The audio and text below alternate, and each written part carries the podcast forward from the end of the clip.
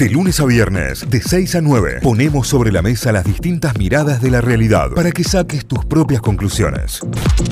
Vamos a repasar diarios, vamos a repasar portales informativos. Hoy en un día especial repasamos lavoz.com.ar, por, digo especial porque hoy está cumpliendo 25 años la edición web de La Voz del Interior y obviamente están de festejos en lavoz.com.ar. Título principal, el gobierno va por el alivio en ganancias y un bono a pasivos, reordenando el Gabinete Nacional. Esta semana se irán anunciando medidas de alivio económico para trabajadores formales y también para los informales. Así fue el estreno de la 1518, La realidad llega a la ficción. ¿Vieron algo de la nueva? Vi un ratito, vi un ratito. Me parece que está bien, pero muy en formato novela, cuando el mundo está yendo al formato serie, digamos, ¿no? Y, está hecho muy en formato tira, pero me parece que está bien. Me parece que, arrancó bien y, muy sólido, bueno, con grandes actuaciones y Esteban Lamote.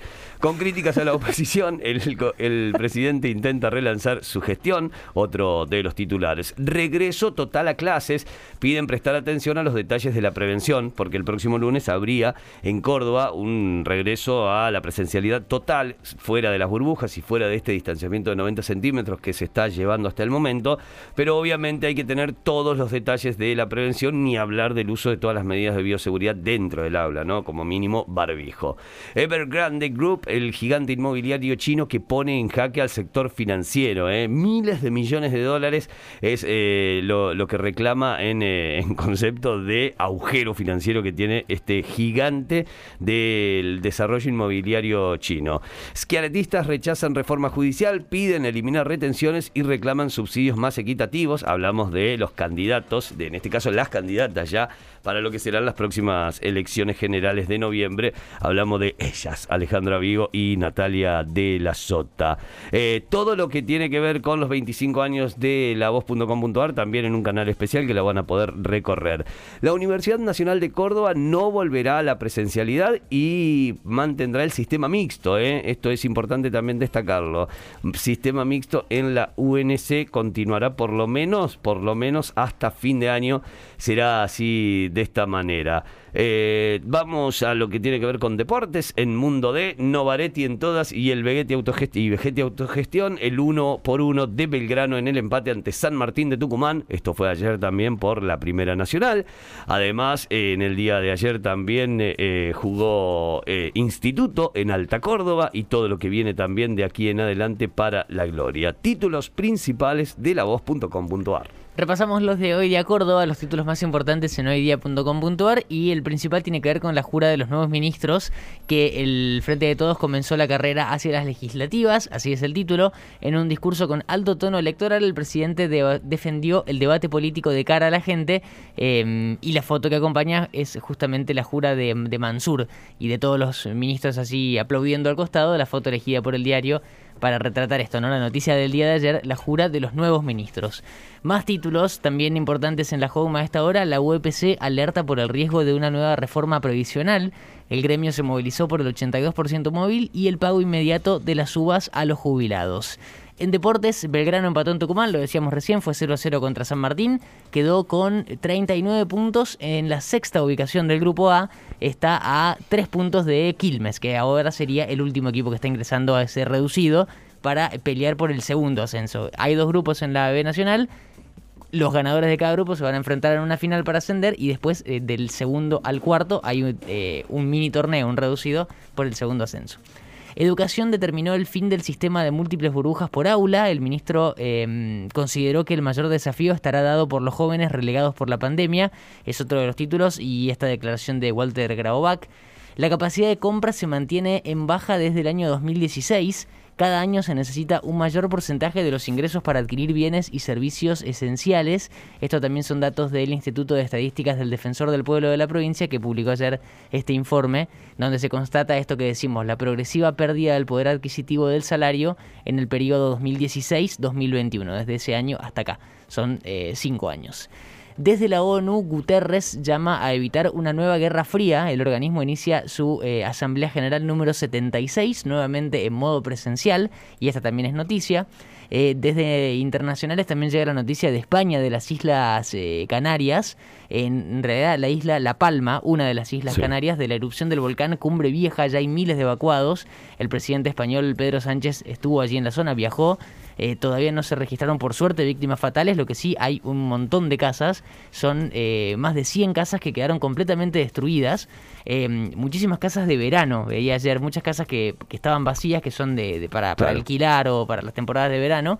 Eh, así que a lo mejor por eso también es que no había tanta gente viviendo en esas casas. Pero sí hay muchos registros de, de lava en el patio de tu casa, ¿no? Sí, Llegando sí. al lado de la pileta. Era tremenda, tremenda. No, y además las casas que fueron arrasadas y los terrenos que fueron arrasados, no sé qué momento corresponderá eso para la reconstrucción, pero eso llevará años y años y años de recuperación porque después queda todo el piso solidificado, es tremendo lo, lo que pasa después del volcán, digamos, de la erupción. Eh, claro, claro, sí, sí. Eh, Aparte eso, en- eran, es un terreno muy como eh, en, en pendiente y demás, y eran como una especie de pared de lava en muchas de las casas. O sea, impresionante. eran distintas casas y muy parecida a la situación, que llegaba así la, la lava ya más, eh, más sólida, pero que va, todo lo que toca va rompiendo y se escuchan vidrios explotando y demás en los videos. Es tremendo, tremendo lo que está pasando allí en, en Islas Canarias, una zona eh, que se sabe ya que es de, de fuerte actividad de volcánica, históricamente. La última que repasamos tiene que ver con los números del COVID de ayer, 175 nuevos casos y 7 fallecimientos en la provincia de Córdoba, también los datos de la cantidad de test, los datos por, eh, por departamento en la provincia de Córdoba con los casos de ayer, todo detallado en la nota que puedes entrar ya en la web y son todos los títulos que repasamos de Hoy Día Córdoba, hoydia.com.ar, así los encuentran. Nos vamos hacia Telan, hacia la Agencia Estatal de Noticias, a tener en cuenta para todo el mundo que está intentando comunicarse con otros, está caído personal, esa es una de las Sí. noticias Sí. de la mañana, por eso no está funcionando tu WhatsApp, tu sistema de telefonía, es porque está caído personal en este momento, a la espera obviamente todos de que se reincorpore al sistema lo más pronto posible. Eh, ahora sí, telan.com.ar, foto principal, un gabinete reformulado, gobierno inicia una nueva etapa de gestión, la foto de todos los ministros y como indicaba el Santi, eh, la foto elegida siempre es la con Mansur, ¿no? Sí.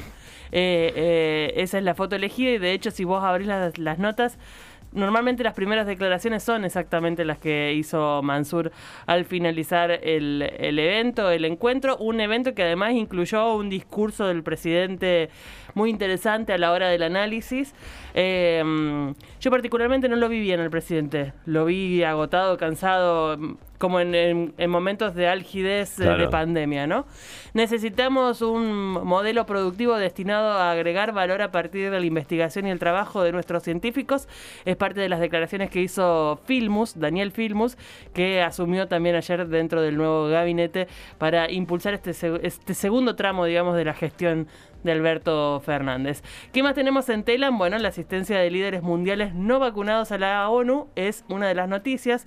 De hecho, ayer se divulgaron fotos de Bolsonaro que no está vacunado. Tremendo, Sí. tremendo. Eh, comiendo pizza en la vereda porque no en, en Estados Unidos no te dejan entrar a los restaurantes si no tenés la- el carnet sanitario, digamos, o, o por lo menos no a, a muchos restaurantes. Así que su seguridad le, le trajo pizza y comió en la vereda básicamente. Pero bueno, vuelve la presencialidad a la Asamblea de la ONU. A nivel mundial esto es una noticia muy importante. Vamos con más eh, títulos, uno muy importante para muchos de nosotros. Diego Capusotto cumple 60 años. Mirá. Y Capusotto. sus personajes ya tienen tres generaciones de vigencia, ¿no? Así que un beso a Capusotto y a todos sus personajes que nos han regalado grandes momentos en la vida. Tremendo, claro que sí. Por supuesto que sí, así que 60 años para Diego Capusotto. Aníbal Fernández y Omar Perotti se reunieron para coordinar acciones en Santa Fe. Estamos hablando de la primer reunión que tiene el nuevo ministro de Seguridad, Aníbal Fernández, con Omar Perotti, que tiene a cargo una de las provincias más álgidas en función del narcotráfico y de las bandas. Pensemos en Rosario y en Santa Fe, que está siendo duramente golpeada por eh, las bandas como la de los monos y, demás. Así que lo primero que hicieron fue reunirse para planificar una agenda en conjunto, tanto el ministro de Seguridad, eh, Aníbal Fernández, como el gobernador de Santa Fe en la lucha contra el narcotráfico en ese distrito. Eh, parte de las cuestiones que fueron dejando el día de ayer. Vamos con una, mm, Una científica y una de deporte, como para ir cerrando Telam. La NASA enviará un robot al polo sur de la Luna en busca de hielo. Es una, una eh, un viaje exploratorio para identificar cómo es el polo sur de la Luna, el lado oscuro, Claro, ¿no? el que no conocemos. Eh, alunizarán en el 2023, será dentro de dos años, pero ya está todo el proyecto en marcha para llegar a ese lugar que no conocemos todavía del universo. ¿Llegará de nuevo el hombre a la luna o llegará por primera vez? Ah, tiraba la Va un conspirativa. robot, en este caso va un robot, así que tampoco sería el hombre. Eh, devolvieron al mar a 14 pingüinos eh, de Magallanes, los magallánicos. es muy difícil de decir, pingüinos magallánicos, rescatados en la costa bonaerense. Esto sucedió en San Clemente. Las fotos de la, de la vuelta de los pingüinos al mar es increíble. Si pueden, tómense un ratito y véanlo. Y por último, la noticia del día, si se quiere, para todos nosotros, desde ayer, eh, se retiró Luis Escola. Sí. Se retiró Luis Escola, le dijo adiós al básquet, será CEO, será CEO del Palacanestro Varese, que es uno de los clubes que lo tuvo en esta última instancia. Él conoce mucho el básquet italiano y, y por allí se quedará, seguramente también siendo parte de, de la estructura de escuela que tiene el básquet, no solo nacional, sino que a nivel mundial, porque si hay algo en lo que se destaca por sobre el básquet de Luis Escola es su capacidad de, de comprensión del juego, de, Claro. del deporte y su capacidad también para trasladarlo a las nuevas generaciones. Porque si vamos a hablar de escuela, vamos a hablar que de la generación dorada, él fue el que se encargó de educar a lo que vino después. Y educar no se trata de cómo agarrar una pelota y tirar al aro, porque eso lo sabían desde que llegaron a la selección cualquiera de los pibes que llegó después que la generación dorada. Se trata de entender el juego, entender la forma de entrenarse, entender cómo funciona el deporte, entender cómo funciona tu cuerpo con el deporte. Es un gran educador, un tipo muy formado, un tipo muy interesante de escuchar y que nos regaló quizás los partidos más increíbles que haya tenido la selección de básquet en la historia. Obviamente que en sus clubes también hizo lo que quiso, Claro. pero, mm, pero lo que ha hecho en la selección nacional de básquet no tiene, no tiene parangón. No hay otro como Luis Escola. Lo, lo lloramos cuando se retiró de la selección de básquet. Ahora lo lloraremos por no verlo jugar en cancha, pero es una alegría que, es un- que sea un tipo que se incorpora al básquet desde otro lugar, eh, acompañando a las nuevas generaciones para formarse en, en lo que tiene que ser el deporte, que es una instancia llena de valores, de, comunidad, de contención y demás. Así que éxitos para Luis Escola en esta nueva etapa y con esto cierro este pequeño bloque sobre telan.com.ar, más noticias en el bloque de noticias de Notify. Notify, las distintas miradas de la actualidad para que saques tus propias conclusiones. De 6 a 9, Notify, plataforma de noticias.